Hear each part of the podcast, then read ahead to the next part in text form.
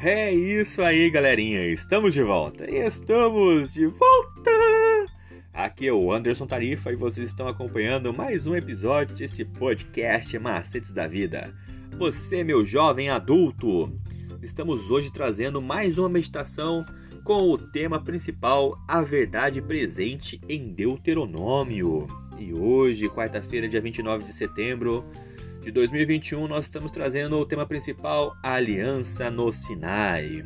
Então, continue acompanhando nossos episódios, mas escute agora a meditação de hoje. Prepare o seu coração.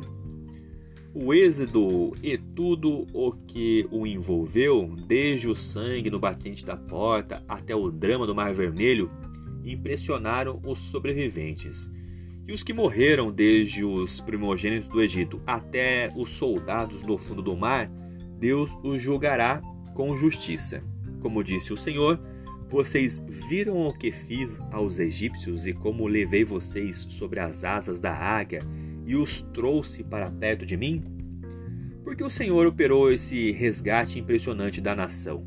O próprio Moisés disse: Já houve um Deus que tentou ir tomar para si um povo do meio de outro povo, com provas, com sinais, com milagres, com lutas, com mão poderosa, com braços estendidos e com feitos espantosos, segundo tudo o que o Senhor, seu Deus, fez com vocês no Egito, como vocês viram com os seus próprios olhos?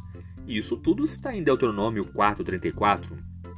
Deus chamou os descendentes de Abraão, de Isaque e de Jacó, e com eles estabeleceu aliança, e eles seriam a divina propriedade peculiar dentre todos os povos, porque toda a terra é dele.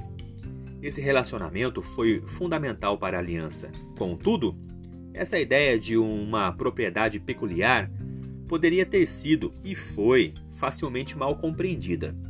A sua peculiaridade não vinha de algo santo e justo em si mesmos, mas da graça divina dada a eles e por causa das verdades é, maravilhosas que o Senhor lhes concedeu, as quais eles deveriam seguir e, como um reino de sacerdotes, espalhar pelo mundo. Deus lhes transmitiu estipulações da aliança, a parte deles do acordo, por assim dizer, e os dez mandamentos. Assim, a aliança foi ratificada depois de aspergir com o sangue das ofertas um altar recém-construído, Moisés pegou o livro da aliança e o leu para o povo. O povo novamente de declarou que obedeceria.